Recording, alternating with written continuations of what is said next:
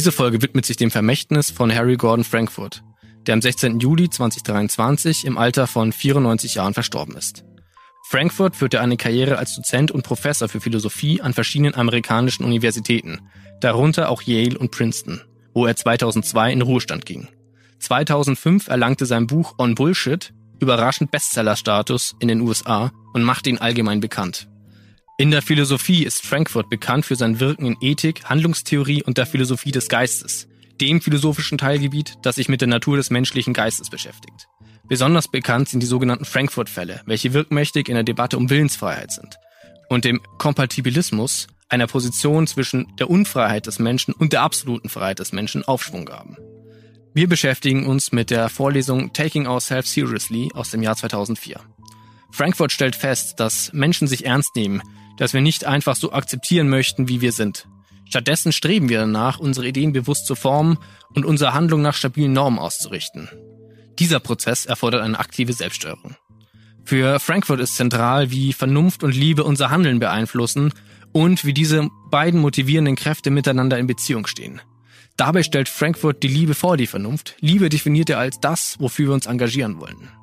Frankfurt betont, dass das Objekt der Liebe vielfältig sein kann. Von einem Leben über moralische und nicht moralische Ideale bis hin zur Tradition. Doch diese Objekte und Ideale sind oft schwer zu erfassen und können in Konflikt miteinander stehen. Moralische Prinzipien helfen uns, diese verschiedenen Bezugspunkte zu ordnen. Viel Spaß mit der Folge. Herzlich willkommen zu Sapre Audio, dem Philosophie-Podcast für alle. Links von mir im Studio Manuel Schäfler. Guten Tag. Rechts von mir Kilian Kader. Schönen guten Tag zusammen. Und mein Name ist Richard Rupp und ich moderiere wie die meisten anderen Folgen auch. Bis auf die letzte, da war ich krank. So, dieses Mal beschäftigen wir uns mit einem Text von Harry Frankfurt, der Text heißt Taking Ourselves Seriously. Frankfurt beschäftigt sich da ja im Großen und Ganzen damit, was macht Person sein aus und wie ist es, eine Person zu sein oder was sind da die entscheidenden Momente. Und da würde ich auch sagen, da steigen wir jetzt auch einfach gleich ein. Was meint er denn mit Taking Ourselves Seriously? Also was ist daran so besonders? Was meint er mit dieser Fähigkeit oder mit diesem Ausspruch, dass wir uns ernst nehmen? Meint er damit, dass wir irgendwie einen Überlebenstrieb haben und deswegen in der Hinsicht ernst nehmen, dass wir versuchen, uns aktiv zu erhalten? Also sozusagen anerkennen, dass wir halt existieren und uns irgendwie füttern müssen, um zu überleben? Oder was ist da so sein, sein Gist? Also er sagt, wir finden uns vor als Menschen, die eben sehr viel über sich selber nachdenken, also die sehr beschäftigt mit sich selber sind, die nicht nur ihr Leben leben, aktiv gestalten und Dinge tun, die man so im Alltag tut, sondern dass wir eigentlich ständig über uns selber nachdenken, über unsere Motive nachdenken, über unsere Wünsche nachdenken. Und er würde sagen, sich selber ernst zu nehmen, würde bedeuten, dass man sich damit eben aktiv auseinandersetzt. Und dass man das als gegeben hinnimmt, wie es eben gegeben ist, und dass man sagt, damit beschäftige ich mich aus. Das ist eine der Hauptaufgaben, irgendwie Mensch zu sein, heißt sich eben damit auseinanderzusetzen. Ich glaube, dass es ihm auch erstmal ganz wichtig ist, zu Beginn zu betonen, dass wir ja den Wunsch verspüren, das, was wir denken, das, was wir fühlen, ähm, welche Entscheidungen wir im Leben treffen. Wir möchten, dass das kohärent ist, dass das Sinn gibt, dass, äh, dass das einen Sinn hat. Und ich glaube, dieser Wunsch, den würde ganz zentral erstmal damit in Verbindung bringen, sich selbst ernst zu nehmen. Ja, da habe ich jetzt schon die erste Nachfrage gleich an den Kilian. Das klang bei dir jetzt so ein bisschen, als wäre das alles ein bisschen, also dass man die Sachen so gegeben nimmt. Das äh, hast du irgendwie gerade so formuliert. Dabei dachte ich, das ist ja genau der Punkt, dass wir eben nicht die Sachen so gegeben nehmen wollen. Und äh, Manu, was meinst du dann mit dieser Sinnkategorie dann? Also wo denken wir uns denn da dann wieder rein? Also was ist da denn dann der ganze Punkt von der Geschichte?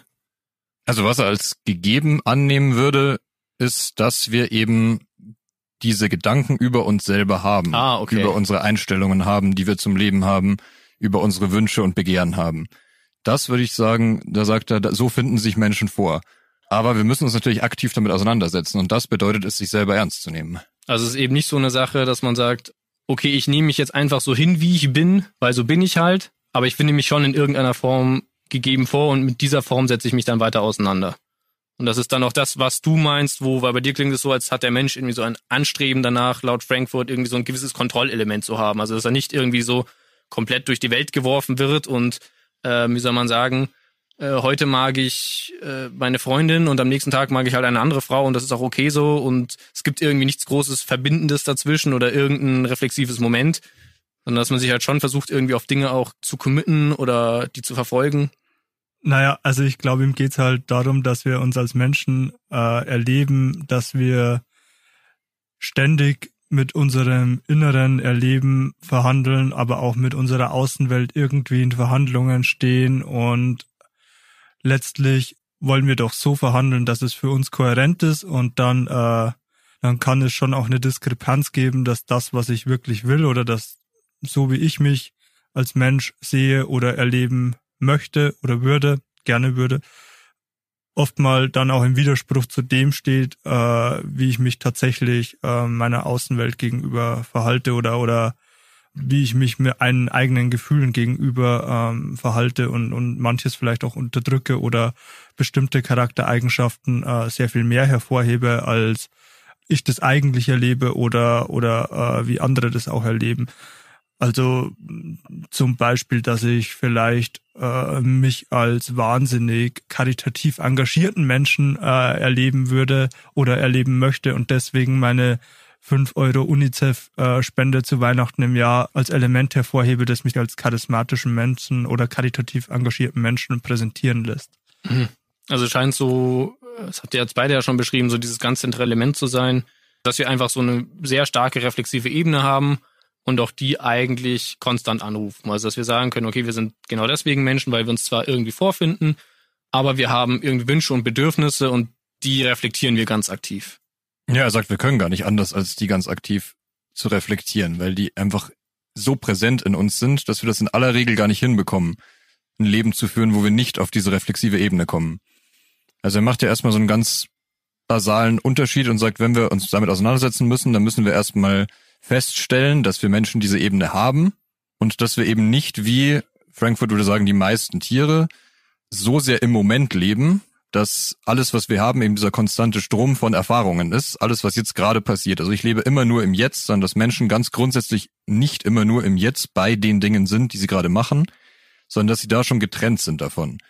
Dadurch, dass sie eben diese reflexive Ebene einnehmen können. Also sind wir reflexiv zeitreisende Entitäten.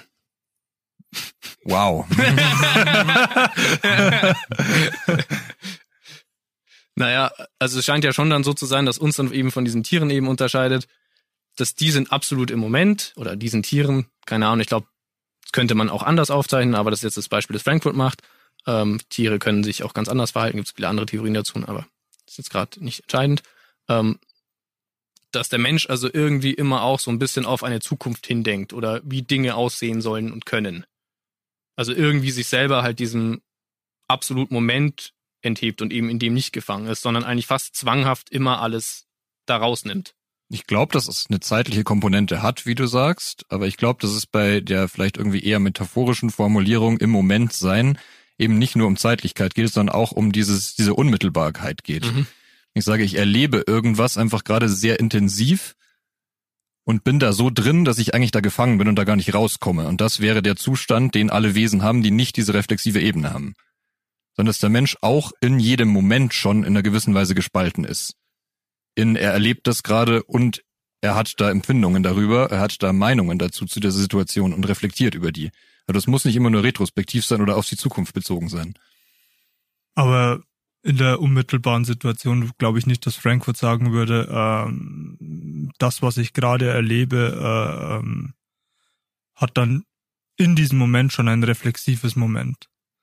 Nee, aber ich kann mich davon eben trennen, dass ich eben nicht nur erlebend bin. Ich erlebe ja die ganze Zeit, aber ich kann einen Standpunkt überhalb von diesem Erleben einnehmen. Also es ist ja klar, dass ich in dem Moment, wo ich etwas erlebe, da ganz unmittelbar da bin. Aber als Mensch eben nie völlig unmittelbar, so dass ich da keinen Abstand dazu nehmen könnte und sagen würde, ich schaue quasi von außen auf mich, so objektiv wie das irgendwie möglich ist. Und das würde sagen, das tun wir als Menschen schon, und zwar die ganze Zeit. Das ist ja schon dann auch ein sehr zweischneidiges Schwert, ne? Weil das mich ja auch eigentlich konstant in irgendwelche Konflikte werfen kann. Weil ich ja dann irgendwie sagen kann, ich möchte eigentlich so oder so sein und ich stelle mir das so und so vor, aber ich erlebe, wie ich da komplett konträr dazu irgendwie handle oder mich verhalte.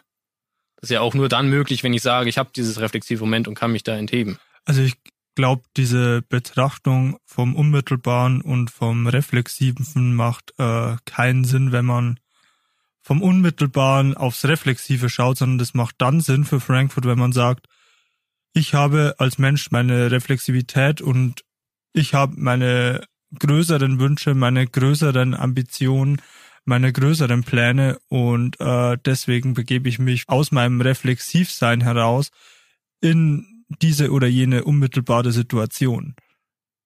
Also das Unmittelbare ist definitiv gekoppelt ans Reflexive, aber ich glaube nicht, dass er abstrahieren würde von einer Situation, die ich gerade erlebe und dass ich in dieser Situation qua meiner Reflexivität einfach schon von vornherein gespalten bin.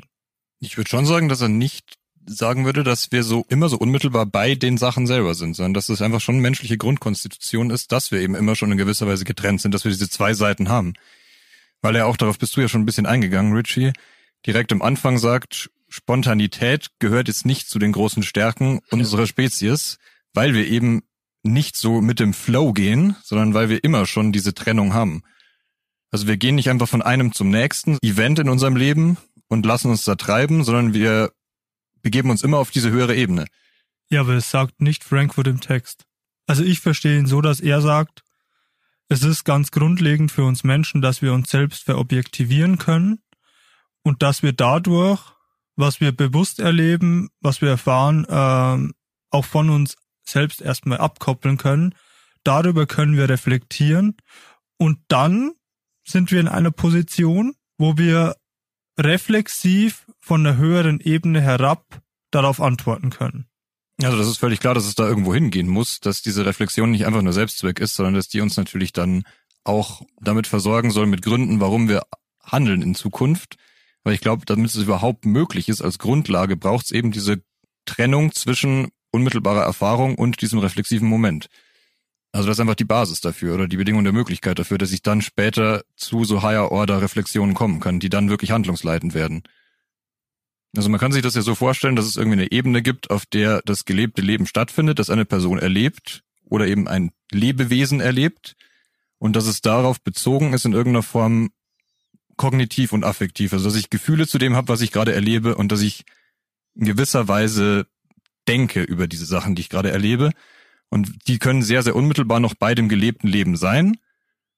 Und dann gibt es eben eine zweite Ordnung davon, wo dann dieses reflexive Moment eigentlich erst richtig einsetzt, dass ich mich zu diesen Gefühlen und zu diesen Gedanken, die ich habe, die auf mein Leben bezogen sind, nochmal verhalten kann. Und da würde ich sagen, setzt dann alles weitere ein, was Frankfurt dann ausführen will. Also ich bin auch eher in dem Camp zu sagen, Menschen sind grundsätzlich auch nicht spontan. Äh, und diese Zweiteilung ist halt genau der Punkt. Ähm, du hast jetzt ja schon angefangen, irgendwie da seine, seine zwei Ebenen einzuführen. Wie, ihr könnt es ja vielleicht kurz an einem Beispiel machen. Wie stellt er sich denn vor, dass man jetzt eine verantwortungsvolle Person wird? Also, wie funktioniert dann da Person werden? Weil in dem Moment, wo wir diese Trennung ja auch irgendwie haben, sind wir ja auch ganz viel Leid und Trouble irgendwie ausgesetzt. Weil wir ständig auch in Frage stellen, was wir da eigentlich machen. Er spricht ja von einem Psychological oder einem Psychic Raw Material, mit dem wir uns vorfinden. Also Wünsche, Veranlagungen, die wir teilweise halt auch gut oder schlecht finden. Ich bin zum Beispiel ein wahnsinniger Hitzkopf. Ich wäre viel lieber kein wahnsinniger Hitzkopf, aber es gehört irgendwie zu meinem Psychic Raw Material halt dazu. Und ich muss halt dann lernen, damit umzugehen. Auf der anderen Seite tut mich das natürlich auch immer wieder, wenn ich dann anfange, darüber zu reflektieren, wie ich dann zum Beispiel eine gewisse Situation gemeistert oder nicht gemeistert habe, dann auch wieder vor total große Herausforderungen stellen und ist dann auch sehr anstrengend. Also es, diese Reflexionsmöglichkeit, die macht ja die Dinge nicht einfacher, die macht die Dinge ja tendenziell eher schwieriger. Um, ähm, und jetzt schreibt dann da irgendwie so einen Satz. Ich muss kurz schauen, wo es steht. Um, ähm, however, we become responsible persons. Quite possibly on the run and without full awareness. Only when we disrupt ourselves from an uncritical immersion in our current primary experience, take a look at what is going on in it, and arrive at some resolution concerning what we think about it or how it makes us feel. Also wie können wir das noch ein bisschen, du hast es eigentlich schon sehr anschaulich gemacht, aber wie funktioniert es denn jetzt so eigentlich? Ja, wenn wir in deinem Beispiel bleiben, dann äh, würdest du irgendeine Aufgabe ausführen, irgendeine einfache Tätigkeit und du würdest da scheitern dabei, die auszuführen. Dann hast du einmal einen gedanklichen Bezug darauf, dass du eben feststellst, nein, so erreiche ich irgendwie nicht, was ich erreichen wollte. Dann hast du eben aber auch dieses Gefühlsmäßige, was dann auf der Seite dieses Raw Materials ist, dass du sagst, du ärgerst dich darüber dass das nicht funktioniert hast. Und dann hast du Frustgefühle und ja, bist da vielleicht auch in einer gewissen Weise dann gelähmt, irgendwie weiter aktiv zu sein. Und dann beziehst du dich aber nochmals auf einer höheren Ebene darauf, indem du sagst, eigentlich weiß ich doch erfahrungsmäßig, dass mich das überhaupt nicht weiterbringt, dann Frust zu haben in der Situation. und dass das total kontraproduktiv ist. Oder gefühlsmäßig eigentlich ärgerst du dich viel mehr drüber, dass du jetzt von dieser einzelnen Situation so gefrustet bist, als über die Situation selber, weil du ja nicht diese Art von Mensch sein möchtest, die sich von seinem Frust und seinem Ärger irgendwie leiten lässt. Mhm.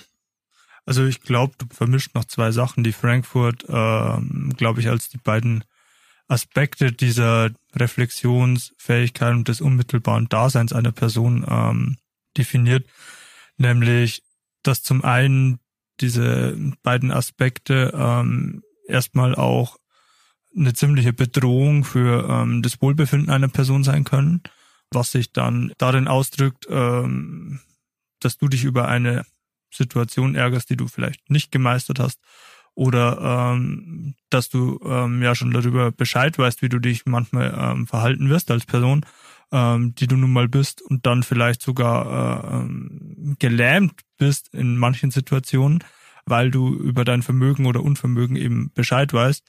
Und auf der anderen Seite sind diese beiden Aspekte Unmittelbarkeit und Reflexionsgabe ähm, für Frankfurt, glaube ich, auch letztlich der Grund für so etwas, was man eine praktische Vernunft nennen kann. Ähm, also Frankfurt hat einen sehr, sehr eigenen und sehr seltsamen Begriff von dem, was praktische Vernunft ist, weil er den meiner Meinung nach in der Zweckmittelrelation benutzt, wo dieser Begriff eigentlich nicht hingehört. Ich weiß auch nicht, was er da macht und das ist auch sehr untypisch normalerweise für die Literatur. Normalerweise wird da in solchen Fällen in der Regel nur von Reason äh, gesprochen, in dem Zusammenhang, wo er es macht. Deswegen würde ich das gerne rauslassen. Das darfst du gerne rauslassen, dann nehmen wir den anderen Begriff, den er benutzt, ja. äh, nämlich praktische Rationalität. Genau, die gefällt mir sehr viel besser. Ja, du hast ja gesagt, dass es äh, Menschen eben mit Schwierigkeiten konfrontiert, wenn sie auf dieser zweiten Ebene irgendwo feststellen, dass sie sich gar nicht so verhalten, wie sie sich gerne verhalten würden. Oder dass sie gar nicht die Personen sind, die sie eigentlich gerne wären. Da hatten wir ja ein Beispiel auch. Ja. Genau, das ist, äh, ist ja ein Beispiel angeklungen. Aber ich würde sagen, wenn ich auf dem Punkt schon bin, das ist ja schon eine zweite ein zweiter Grad von Reflexion. Ja. Und wenn ich an dem Punkt bin, dann bin ich schon auf dem besten Weg, eine verantwortungsvolle Person zu werden. Ah, genau. Weil wenn ich dieses äh, Engagement mache, dann arbeite ich an mir selber in der Art und Weise, dass man sagen kann, ich bin verantwortungsvoll. Und dann kämen wir ja zu dem nächsten Punkt, wo er sagt, ja, was heißt das dann eigentlich irgendwie die Person zu sein, die man sein will? Und das heißt eben, dass man herausfindet, was von diesem Psychic Raw Material, das man hat, überhaupt zu einem passt. Also was sind denn die Dinge, die ich irgendwie wollen kann, die für mich wichtig sind, hinter denen ich stehen kann? Dann habe ich gleich die erste Frage. Ist das so ein Auswahlprozess? Also ich finde mich mit, was weiß ich, diversen Eigenschaften vor, die habe ich dann halt, indem ich mich selber kennengelernt habe, da ich ja schon eine gewisse Zeit auf diesem Planeten rumgehopst bin, und aus denen wähle ich dann aus, was mir irgendwie gefällt. Oder sage ich gezielt, ich strebe eigentlich das, das und jenes an und dann habe ich Fähigkeiten, die das halt supporten oder nicht. Zum Beispiel kann ich mich ja damit vorfinden, irgendwie bleiben wir nochmal bei dem Beispiel, dass ich wahnsinnig jähzornig bin, aber eigentlich gar kein Hitzkopf sein möchte, sondern jemand ist, der sehr kontrolliert ist, der sich auch irgendwie nicht schnell provozieren lässt. Wie funktioniert das dann? Suche ich dann einen anderen Aspekt von meiner Persönlichkeit raus, wo ich sage, der supportet das, dass ich zum Beispiel oder ich denke, wenn du diesen Entschluss schon gefasst hast, dass du die Person nicht sein willst, hast du eigentlich schon eine Auswahl getroffen. Ja, aber, aber das Psychic Raw Material ist für Frankfurt nicht abgekoppelt ähm, von der Person, sondern definitiv zugehörig zur Person oder wie er sagt, äh, es ist authentisches Expressions of ourselves. Nee, das ist es eben noch nicht. Es wird erst dann eine authentic expression of myself, wenn ich eben diesen Prozess durchgemacht habe. Wenn ich eine Auswahl davon als das akzeptiere, was ich wirklich fühle und begehre. Also was ich tatsächlich will dann verändert das seinen Status von dem Raw Material, das halt einfach so in mir drin ist, mit dem ich mich vorfinde, zu etwas, das ich bejahen kann. Aber das heißt, ich bin ja schon insofern gegeben, als dass ich mehr oder weniger nur mit diesem Raw Material arbeiten kann. Also ich kann nicht irgendwie Dinge, die dort nicht vorhanden sind oder nicht veranlagt sind, die kann ich auch nicht vernünftig ausbilden. Oder kann ich das? Also ich denke, am Anfang arbeiten wir mit dem, was wir in uns vorfinden. Und da können wir teilweise auch überhaupt nichts dafür, dass das da ist. Aber ich glaube, dieses Raw Material bezieht sich auch nicht nur darauf, mit was man auf die Welt kommt, sondern das meint schon auch alles, was man so ausgesetzt ist, was man sich auch teilweise ja, angelesen ja, ja, hat und alle Formen von Erfahrung. Also das heißt nicht, dass man irgendwie mit gewissen Character Traits auf die Welt kommt und dann nichts mehr an sich ändern kann, sondern dass ich mich erstmal ja für Dinge erst interessieren kann, wenn ich von denen weiß. Also dass es natürlich schon was bringt, mich mit Dingen auseinanderzusetzen in der Welt, um dann eben zu mehr von diesem Raw Material zu kommen, aus dem ich dann wiederum mehr auswählen kann. Okay, aber das ist ja eigentlich dann eine sehr zufällige Geschichte irgendwo, was dieses Psychic Raw Material dann alles ist. Ja, das ist deswegen- ein- also so, so ganz zufällig ist es ja nicht, weil es halt einfach deine Lebensgeschichte ist. Naja, aber meine, also natürlich ist sind halt Kontingent, sehr- aber, ja. aber, aber, aber, aber es ist nicht so, dass, dass du ähm, heute irgendwie dieses Psychic Raw Material hast und morgen dann ganz anderes. Ja, okay, was ist der Unterschied zwischen Zufall und Kontingenz? Also ich, mein, ich meine, ähm, dass es eben nicht wild ausgewürfelt ist, welches Psychic Raw Material du heute oder morgen hast, äh, im Sinne von ne- einem zufälligen Würfelwurf, aber insofern ähm, kontingent, dass du, äh, und zwar zufällig in einem anderen Sinne, dass du äh, ein anderes Psychic Raw Material hättest haben können. Okay. Ähm, wenn du zum Beispiel in Indien geboren worden wärst. Ja, ich denke auch, es gibt eine gewisse Kontinuität in Ja, dem, was du ja. in dir vorfindest, weil das ist bedingt durch deine Lebensgeschichte und deine Erfahrungen. Also du hast genau das zu Zeitpunkt X. Wenn man in deine Lebensgeschichte blickt, dann ist vieles davon irgendwie verständlich und intelligibel, warum das so ist. Aber ich bin, wie gesagt, worauf Aber ich es ist nicht notwendigerweise so. Ja, aber ich würde behaupten, ich bin grundsätzlich schon halt darin auch bedingt. Also wenn ich zum Beispiel kein Hitzkopf mehr sein möchte, habe ich diesen Wunsch oder diese Vorstellung von mir halt genau deswegen, weil ich mich halt erstmal als Hitzkopf vorfinde und das irgendwie aus irgendwelchen Gründen als negativen Trait lerne.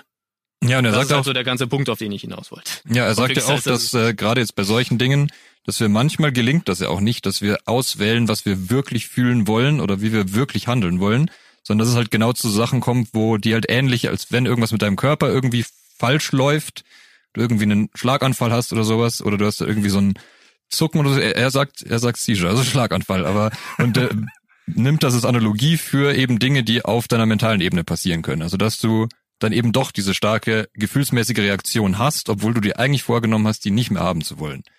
Also sowas kann schon passieren. Nur weil ich jetzt eine in seinem Sinne responsible person bin und eine Auswahl treffe, wer ich wirklich sein will und das auch bejahen kann, heißt es nicht, dass es nicht trotzdem immer wieder zu so Ausbrüchen von Dingen kommt, die ich eigentlich nicht ausgewählt habe oder die ich eigentlich nicht bejahen will. Also sind wir laut Frankfurt immer in einem konstanten Ringen eigentlich. Oder zumindest oft. In aller Regel glaube ich schon. Und er Ja. würde sagen, es ist äh, das höchste Ziel, das man als Mensch erreichen kann, wäre zu so einem Punkt von innerer Harmonie zu kommen. Wo Man ich sagt, mehr. Ich stimme eigentlich völlig, es stimmt einfach völlig überein, was ich in mir vorfinde und was ich bejahen kann. Mhm. Und ich verhalte mich auch so in der äußeren Welt. Verhalten ist, glaube ich, jetzt schon ein guter Punkt, weil jetzt haben wir ja irgendwie immer darüber geredet, wie das jetzt mit einem selbst in sich alleine funktioniert. Es ist aber schon die Frage, wie funktioniert das denn nach außen hin? Was ist denn mit dem Willen? Weil eigentlich macht er den ja so stark da drin. Also wir haben halt diese reflexive Identifikationsebene, aber ich habe halt das Gefühl, dass es bei ihm der zentrale Punkt bei dieser ganzen Geschichte ist, ist der Wille. Weil wir haben jetzt auch gerade darüber bestimmt, okay, wir sind zum gewissen Grad bedingt, weil es dieses Psychic Raw Material gibt. Aber wo findet dann jetzt dann unser Moment der Freiheit dann im eigentlichen Sinne statt? Bin auf der einen Seite bedingt, weil mein Psychic Raw Material, wie wir festgestellt haben, ist kontingent, aber auf der anderen Seite scheine ich mit diesem Psychic Raw Material auch umgehen zu können, in irgendeiner Form. Ja, und Frankfurt würde sagen, frei erlebe ich mich dann, wenn ich nach den Wünschen und Begehren handle, die ich wirklich will. Also ich tue, was ich will und ich will, was ich will. Das wäre ein Punkt, wo man die für Frankfurt freiste Form von Willen hat. Nichts übermannt mich irgendwie, irgendeine starke Kraft, die mich dazu zwingt, irgendwas zu tun, sondern ich verhalte mich, ich handle genau aus dem Grund, dass das, was ich will, dass ich das umsetzen kann. Ja, aber wodurch wird denn der Wille dann bei Frankfurt bestimmt? Also der Wille ist ja in der Philosophie durchaus ein oft herangezogener Begriff, wenn es eben um menschliches Handeln geht oder auch um ähm, um das Veräußeren des Inneren, dann ist es ja oft, sagt man dann, okay, der Wille ist dann das Moment, das am Ende des Tages halt zu dieser Handlung dann auch führt. Ich versuche gerade, fällt euch irgendwie kurz ein, wie man so den Willen irgendwie gut beschreiben kann oder was der Wille ist, wenn man philosophisch über den Willen spricht. Was das Vermögen des Willens ist, was das kann. Ich stehe da gerade kurz auf dem Schlauch. Ja, es hat was mit auf jeden Fall einer selbstbestimmten Entscheidung zu tun.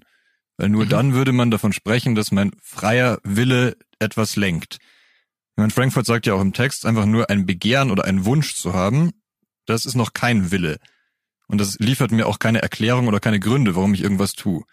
Sondern wenn ich dieses Begehren habe, dann stehe ich erstmal wieder vor der Frage, identifiziere ich mich mit dem und sage, das ist das, was ich wirklich will, oder ist es das nicht? Okay, aber das heißt, es findet ja ein ganz wesentlicher Teil von diesem ganzen Menschsein und diesem ganzen Personensein findet halt dann in diesem Willen ja auch statt, oder? Ja, Also absolut. Ich, ich glaube, ähm, dass Frankfurt den freien Willen deswegen so stark macht erstmal oder in seiner Theorie so so ähm, so unbedingt braucht, weil er ähm, eine Gegenthese zu anderen Philosophen aufstellt, die sagen, wenn ich einen Wunsch habe, habe ich automatisch auch einen Grund, warum ich mir das wünsche. Und Frankfurt sagt ja, nee, nee, also wenn du einen Wunsch verspürst, dann hast du erstmal ein Problem, weil du diesen Wunsch erstmal in dein äh, Personsein integrieren musst. Und deswegen hebt er dann den freien Willen so, so hervor und sagt, der ist das Werkzeug, mit dem du entscheiden kannst, gehört dieser Wunsch, den ich erstmal verspüre, zu meiner Person dazu oder nicht. Ja, aber dann kann ich halt immer noch fragen, was bestimmt denn ihn jetzt am Ende? Also welche Vermögen sind es? Wir haben jetzt auf der einen Seite, dieser Wille ist auf jeden Fall, und das ist ja das, worüber wir jetzt hauptsächlich geredet haben, durch diesen rationalen Aspekt auch mitgeformt, ne? Also wir wollen, damit dieser Wille nicht komplett random ist, ja, damit er nicht willkürlich ist im allgemeinsprachlichen Sinne, wollen wir, dass er ja durch irgendwas auch bestimmt ist, wo wir das Gefühl haben, dass wir auch irgendwie Kontrolle drüber haben. Also praktisch unser rationales Element. Aber das rationale Element, das ist ja so, wie du es beschreibst, eigentlich mehr eine Struktur. Ja, würde Ja, das hat sagen, ja keinen Inhalt erstmal. es reicht ihm ja auch nicht nur ein rationales Moment zu haben. Er sagt ja gleich eingangs, wenn wir irgendwie über Menschen nachdenken, dann sind so die beiden Features oder Eigenschaften, die Menschen haben, Rationalität und die Fähigkeit zur Liebe. Und das sind auch zwei Dinge, die für ihn sehr, sehr stark mit dem Willen zu tun haben. Dass wir uns eben nicht nur rational erklären können, wie es zu irgendwelchen Handlungen kommt, weil dann wären wir in einer gewissen Weise ja auch wieder vorherbestimmt, weil ich ja nichts dafür kann für meine Veranlagungen und so weiter. Mhm. Das heißt, ich müsste dann rein aus formaler Logik könnte ich dann ableiten, was meine Handlung sein muss, weil das eben rational komplett erklärbar ist. Warum ich irgendwie mich so und so verhalte. Und da würde er sagen, das ist ja für ihn nicht, wie er Willen versteht oder freien Willen versteht. Weil es wäre ja auch in dem Sinne kein freier Wille mehr, dann wäre ich ja quasi rational determiniert. Sondern er würde ja sagen, es geht um die Dinge, die wir lieben, in einem ganz starken Sinn oder etwas schwächer formuliert, Dinge, die uns wichtig sind. Also für uns wird begreiflich, warum wir irgendwas tun oder warum wir den Willen haben, irgendwas zu tun, wenn wir verstehen, was uns wichtig ist. Also ich glaube, sein, sein Hauptaugenmerk ähm, für den freien Willen liegt wirklich darin zu sagen, und, und da geht's nicht um eine abstrakte Füllung des Begriffes durch eine Definition, sondern der freie Willen wird bei Frankfurt dadurch inhaltlich gefüllt, dass wenn du einen Wunsch verspürst, den du dir erfüllen möchtest oder dem du nachjagen möchtest, dann geht es darum, dass du das entweder in deine Person integrieren möchtest, ähm, oder, oder er nennt es äh, Satisfaction, ähm, also entweder diesen Wunsch internalisieren oder diesen Wunsch ähm, abstoßen und externalisieren dadurch. Ähm, der hat gar nichts mit mir zu tun, der, der ploppt vielleicht jetzt einfach gerade auf, weil alle meine Freunde verdienen nach dem Studium 80.000 im ersten Jahr, will ich das auch? Und dadurch fülle ich den freien Willen inhaltlich, wenn ich mich dazu verhalte und sage, ja, ich möchte das auch oder nein, ich möchte das nicht und äh, externalisiere diesen Wunsch dann beziehungsweise internalisieren, wenn ich sage, ja, das möchte ich auch. Ja, um das dann wirklich weiterspinnen zu können oder um dann wirklich verstehen zu können, warum ich das will oder nicht will, warum ich das internalisieren oder externalisieren soll, wäre es ja noch wichtig, auf noch was Höheres bezogen zu sein. So, was will ich eigentlich von meinem Leben? Also irgendeine Form von letztem Ziel.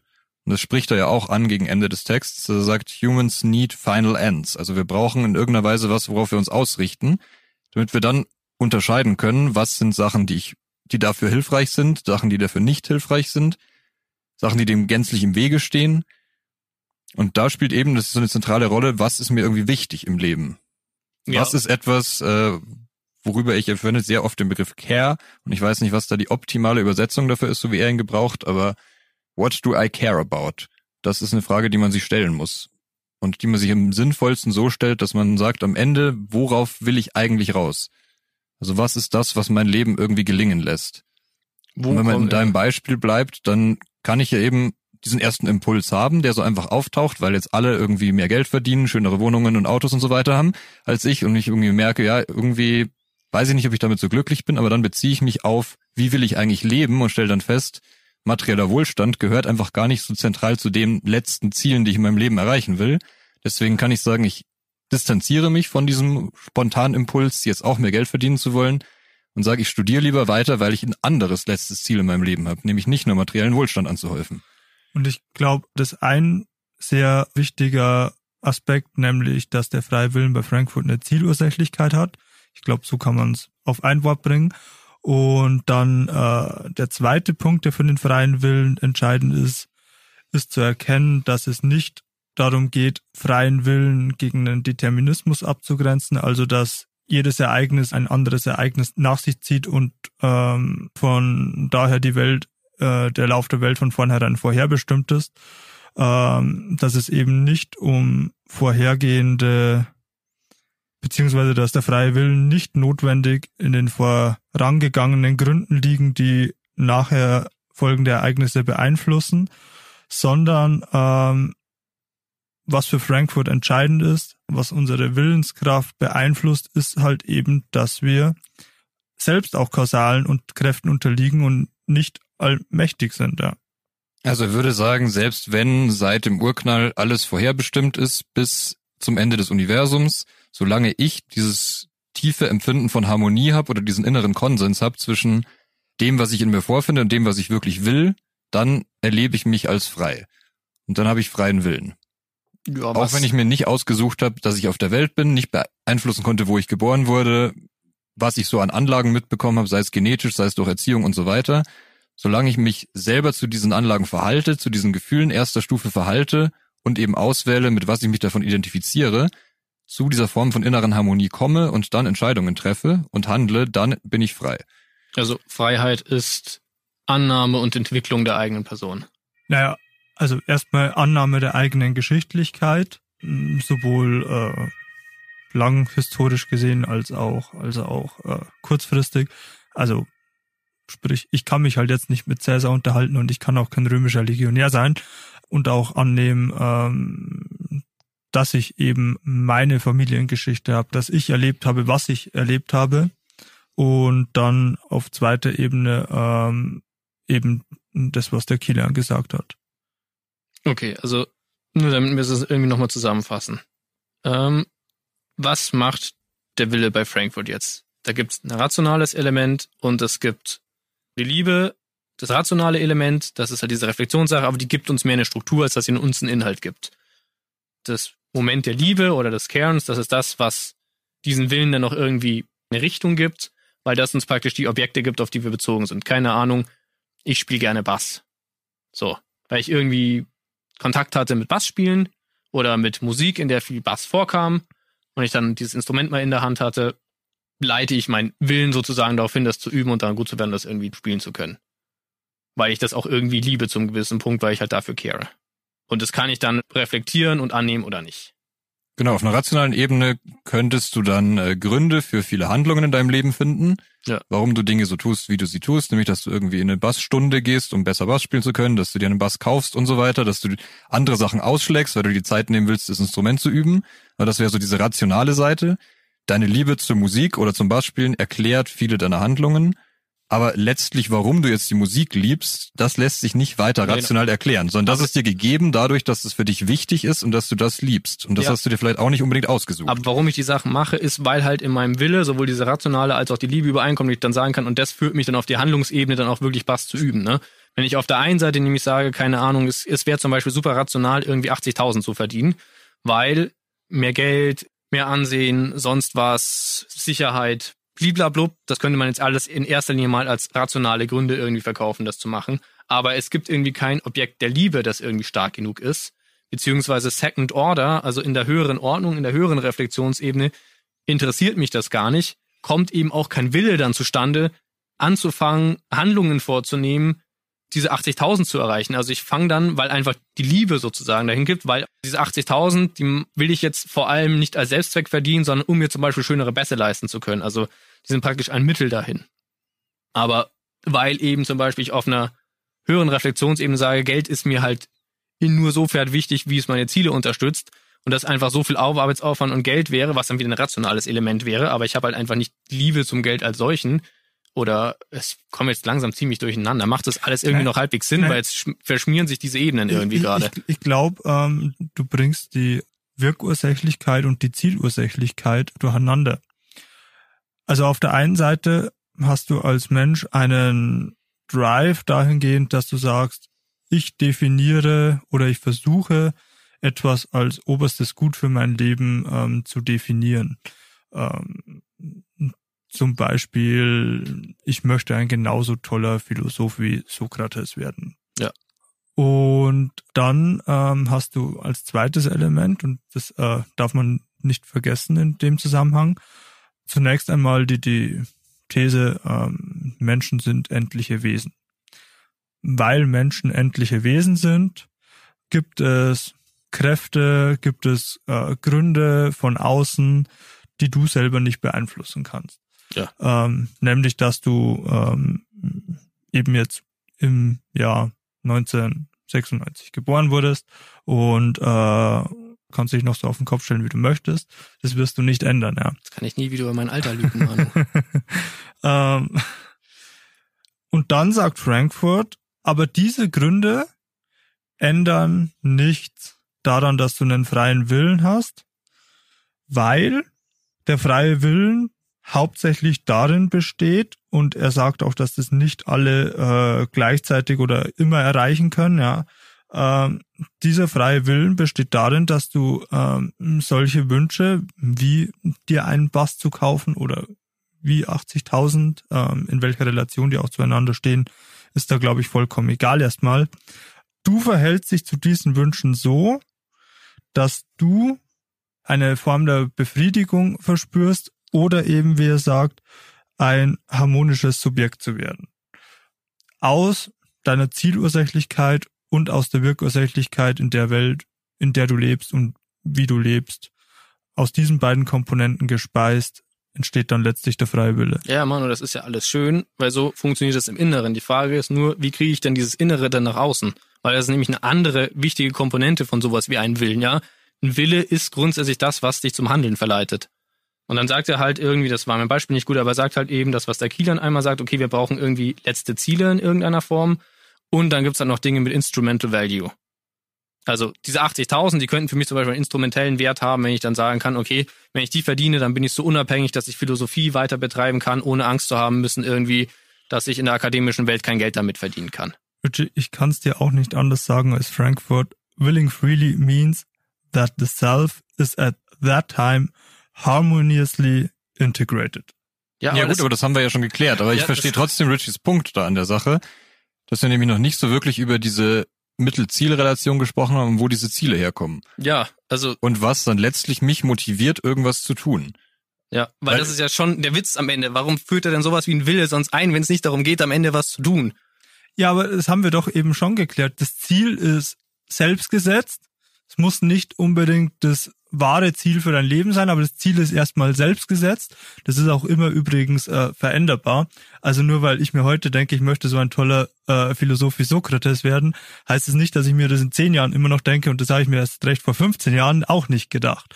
Und der andere Punkt ist eben diese Wirkursächlichkeit. Vielleicht denke ich mir halt eben gerade nur, ähm, dass ich irgendwann so ein toller Philosoph wie Sokrates sein möchte, weil ich halt mir aus einer Lust und Laune heraus überlegt habe, Philosophie zu studieren und halt jetzt äh, mit, mit ähm, vielen PhilosophInnen rumhängen, ähm, die wahnsinnig cool sind und, und wo ich mir dann halt denk so, yo, ähm, super, in der Bubble könnte ich bleiben oder so. Ja, das ist ja nicht festgesetzt, aber nichtsdestotrotz äh, ist der freie Wille dann das Werkzeug dafür, dass du eine harmonisch integrierte Person sein kannst, dass du so leben kannst, dass du dich zu solchen eher kontingenten ähm, Zielen und Ursachen eben verhalten kannst.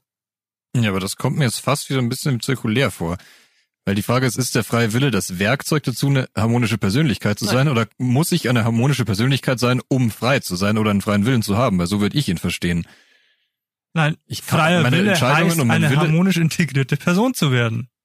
Meine Entscheidung und mein Wille ist aber nur dann frei, wenn diese innere Harmonie hergestellt ist. Das ist die beste Form davon, ja. Ja, vor allem für mich stellen sich dann auch noch so. Er, er sagt ja auch, vollkommen egal, ob Determinismus war oder falsch ist, denn es sind halt, wenn überhaupt, nur wenige von uns manchmal frei. Ja, und frei bin ich dann ja genau in dem Punkt, wo ich so eine Situation von Harmonie oder von innerem Konsens hergestellt habe. Und dann bin ich in dieser wünschenswerten Situation frei zu sein.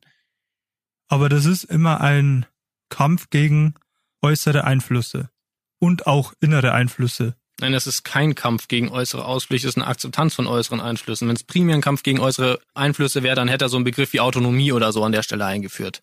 Ja, ich würde nämlich auch nicht so verstehen, dass ich mein, meine Willensfreiheit immer irgendwie der äußeren Welt und meiner eigenen Sterblichkeit abbringen muss konstant, sondern dass ich das eher mit mir selber verhandeln muss. Ich kann, wenn ich frei sein will und freien Willen haben will, dann erreiche ich den nur dadurch, dass ich eben auswähle, welche von den in mir vorhandenen Anlagen und Gefühlen geeignet scheinen, um ein letztes Ziel zu erreichen und diese Harmonie herzustellen. Dann ja. kann ich wirklich frei sein, weil es völlig irrelevant ist, was auf der äußeren Ebene passiert, weil ich das sowieso nicht ändern kann. Nein, weil du nicht in deinem freien Willen Wolkenschlösschen lebst, sondern halt schon auch einfach in der realen Welt lebst, in der äußere Einflüsse dich beeinflussen.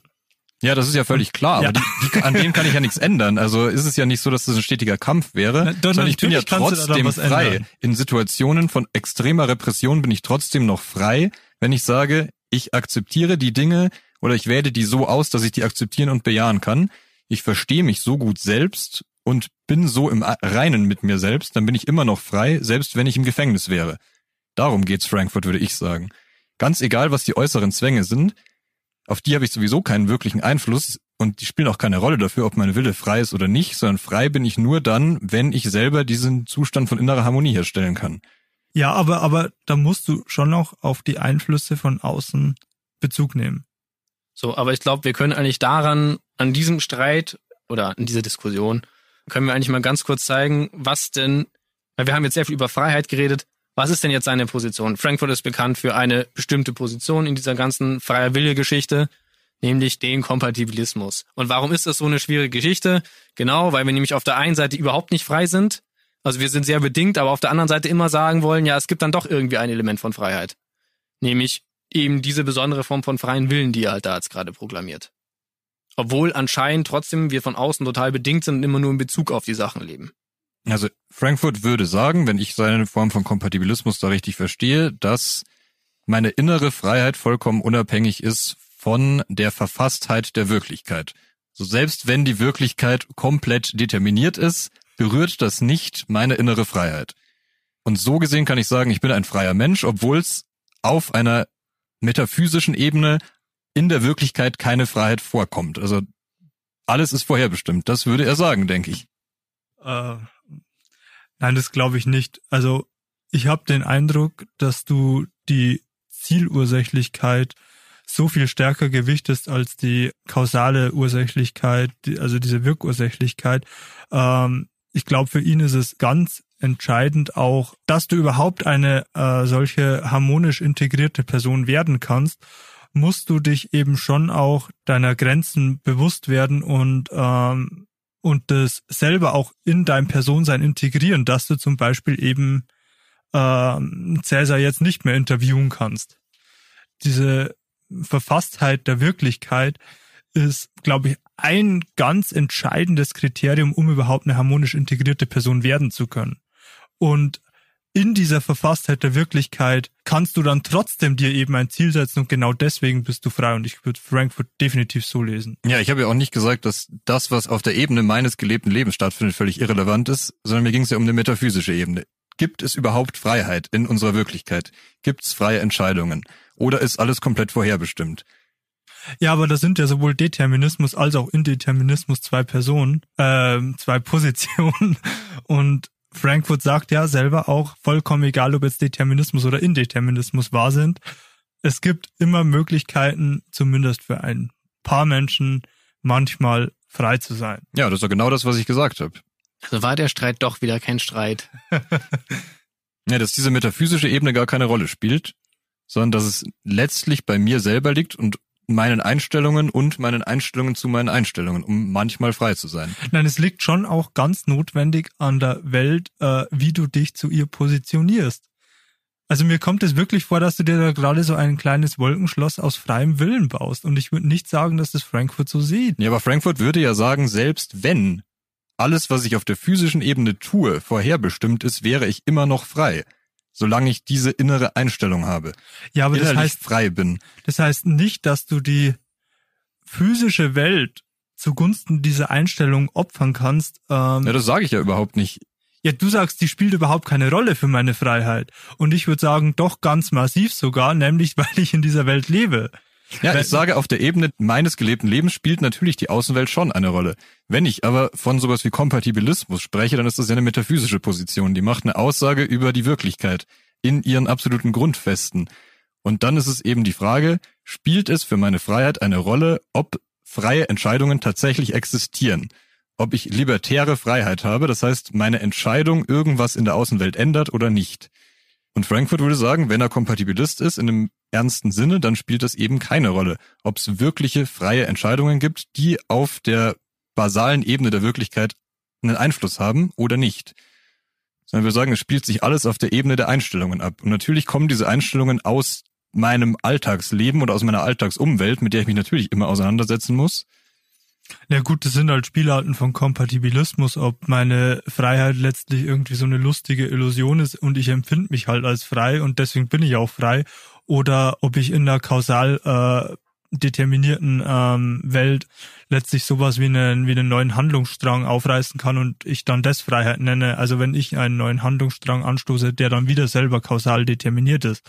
Aber, aber ich glaube nicht, dass es ihm so sehr darum geht, ähm, den, den ausgefeiltesten Kompatibilismus darzustellen, sondern dass er lediglich äh, oder hauptsächlich damit sagen möchte, frei handeln heißt, sich zu seinen Umwelteinflüssen zu verhalten und frei handeln heißt, äh, ich stecke mir ein Ziel und wenn ich dann ähm, zu so einer harmonisch integrierten Person werden kann, dadurch dann äh, manchmal ist ja auch kein dauerhafter Zustand, dann lebe ich ein freies Leben.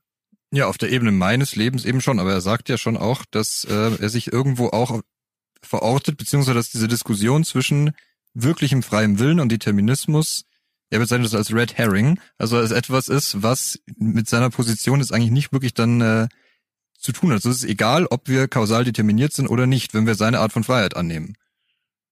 Können wir uns auf ein Unentschieden einigen? nee, das ist überhaupt kein, es ist überhaupt keine Streitfrage. Es spielt sich nur auf zwei Nein, völlig unterschiedlichen Ebenen ab.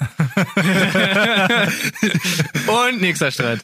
Ähm, ich würde jetzt tatsächlich als Hüter der Zeit und auch als äh, Hüter meiner eigenen Aufmerksamkeit würde ich, glaube ich, behaupten, dass jetzt die ganz wesentlichen Punkte von diesem Text jetzt auch durchgekommen sind. Plus, ich glaube, ihr jetzt auch sehr gut veranschaulicht habt, was diese Debatte um den freien Willen eigentlich alles ausmacht. Also was es da für Ideen gibt, was es da für Positionen gibt. Ja, wir können uns genau den Satz, wo das nochmal drinsteht, nochmal anschauen. Und da, da kommt auch genau diese, da kommen auch diese zwei Ebenen vor, die ja eben schon für ihn vereinbar sind. Ja, dann haut Und zwar auf. schreibt er, The possibility that everything is. Warte, gib mir die Seite und, und lies langsam, dass die Hörer das auch verstehen. 178, äh, Paragraph 10. The ja. possibility that everything is necessitated by antecedent causes does not threaten our freedom. What it threatens is our power. Insofar as we are governed by causal forces, we are not omnipotent. Ja, That has no genau bearing, however, upon whether we can be free. Und deswegen haben wir ja dann beide recht, weil wir uns beide auf unterschiedliche Ebenen bewegen. Auf der Ebene der basalen Wirklichkeit ist es irrelevant, ob alles kausal determiniert ist oder nicht auf der Ebene des gelebten Lebens schränkt natürlich die Wirklichkeit, wie ich sie erlebe, meine Power, also meine Fähigkeit ein, tatsächlich Einfluss auf die Wirklichkeit zu nehmen und meine Ziele zu erreichen. Aber ich kann auf jeden Fall auf beiden dieser Ebenen frei sein. Habe ich irgendwas anderes gesagt? Mm. No shit. Also ja, ich habe auch nichts anderes gesagt. Ich sage ja, das steckt beides da drin. Also ich würde behaupten, bevor mir jetzt noch einer in die Abmut springt, ich glaube, das passt jetzt so. Also ihr habt dasselbe Problem aus zwei verschiedenen Winkeln beleuchtet, aber es ist ja alles wunderbar kompatibel miteinander. Ähm, ist ein genau, Scherzkeks. Ich weiß. Deswegen möchte ich auch wie Harry Frankfurt jetzt äh, zur Liebe nochmal aufrufen. Die scheint nämlich den Dingen vorangestellt zu sein. Ich hätte nicht gedacht, dass so ein explosives Thema wird. Wenn mir jetzt noch jemand in die Abmod reinspringen will, ist jetzt die letzte Chance. Kommt, mach moderiere ich das jetzt ab. Okay. Ich glaube, wir haben jetzt so die Grundideen des Textes gut zusammengefasst. Nämlich was seine Idee von Freiheit ist, was seine Idee vom Personsein ist. Wir sind jetzt nicht eingegangen auf ähm, die ganze normative ethische Ebene, auch wenn ich das natürlich mit meinem Versuch in die Willensdebatte reinzugehen äh, versucht habe zu provozieren. Und wir haben dazu noch eine schöne Diskussion von Manuel und Kilian bekommen. Also in diesem Sinne hoffe ich, habt ihr auch so leidenschaftlich zugehört, wie leidenschaftlich diskutiert worden ist. Und ähm, bis zum nächsten Mal. Ciao. Noch ein kurzes Sabre Audio Service Announcement. Wir laden ein zu zwei Veranstaltungen, nämlich einmal am 24.10. ab 19.30 Uhr in den Lindenkeller in Freising. Dort dürfen wir im Zuge der stattfindenden Nachhaltigkeitsausstellung eine Gesprächsrunde zum Thema Nachhaltigkeit und Verantwortung führen, wo wir uns mit Themen wie Klimagerechtigkeit, Generationengerechtigkeit und im Speziellen dem Begriff der Verantwortung den man ja ein bisschen zentraler bei diesen ganzen Themen sehen kann, beschäftigen wollen, kommt einfach vorbei. Es ist eine kostenlose Veranstaltung. Wir freuen uns über jeden, der mit uns diskutiert. Dann gibt es noch ein Event am 26.11. im November. Da hat uns der Tutukure e.V. im Rahmen seiner Café Divan-Reihe eingeladen, einen philosophischen Nachmittag zu machen, beziehungsweise eher einen philosophischen Abend. Und zwar ist das Thema zur Philosophie des Mythos ursprünglich unterdrückt unbewusst.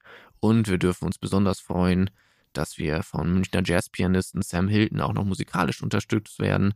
Es gibt also nicht nur unsere drei Stimmen auf die Ohren, sondern auch noch fantastische Klaviermusik. Wir werden da live den Mythos aufarbeiten, und zwar von der Antike hin bis heute. Wir haben auch noch weitere Live-Veranstaltungen. Folgt uns da einfach auf Social Media, besonders über unseren Instagram-Account. Vielen Dank fürs Zuhören.